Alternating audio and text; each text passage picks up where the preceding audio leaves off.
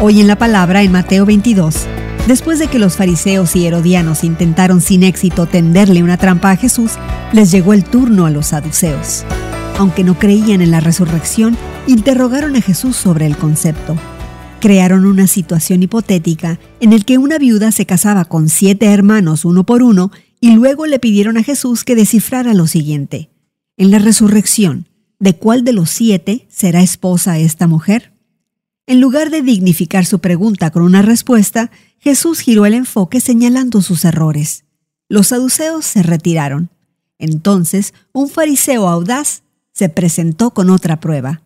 Maestro, le dijo, ¿cuál es el mandamiento más importante de la ley? Esta gran pregunta no desconcertó a Jesús en absoluto. Tampoco desafió a este interrogador. En cambio, citó el Shema con rapidez y confianza. Ama al Señor tu Dios con todo tu corazón, con toda tu alma y con toda tu mente. Y el segundo mandamiento es parecido. Ama a tu prójimo como a ti mismo. Estos dos mandamientos resumen todo el pacto hecho entre Dios y su pueblo en Deuteronomio. Corazón, alma y mente no son categorías separadas, más bien expresan que debemos amar y obedecer a Dios con todo nuestro ser. ¿Qué significa amar a Dios con el corazón, el alma y la mente?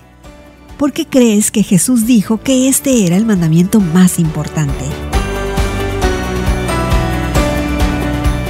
Hoy en la Palabra es una nueva forma de conocer la Biblia cada día, con estudios preparados por profesores del Instituto Bíblico Moody.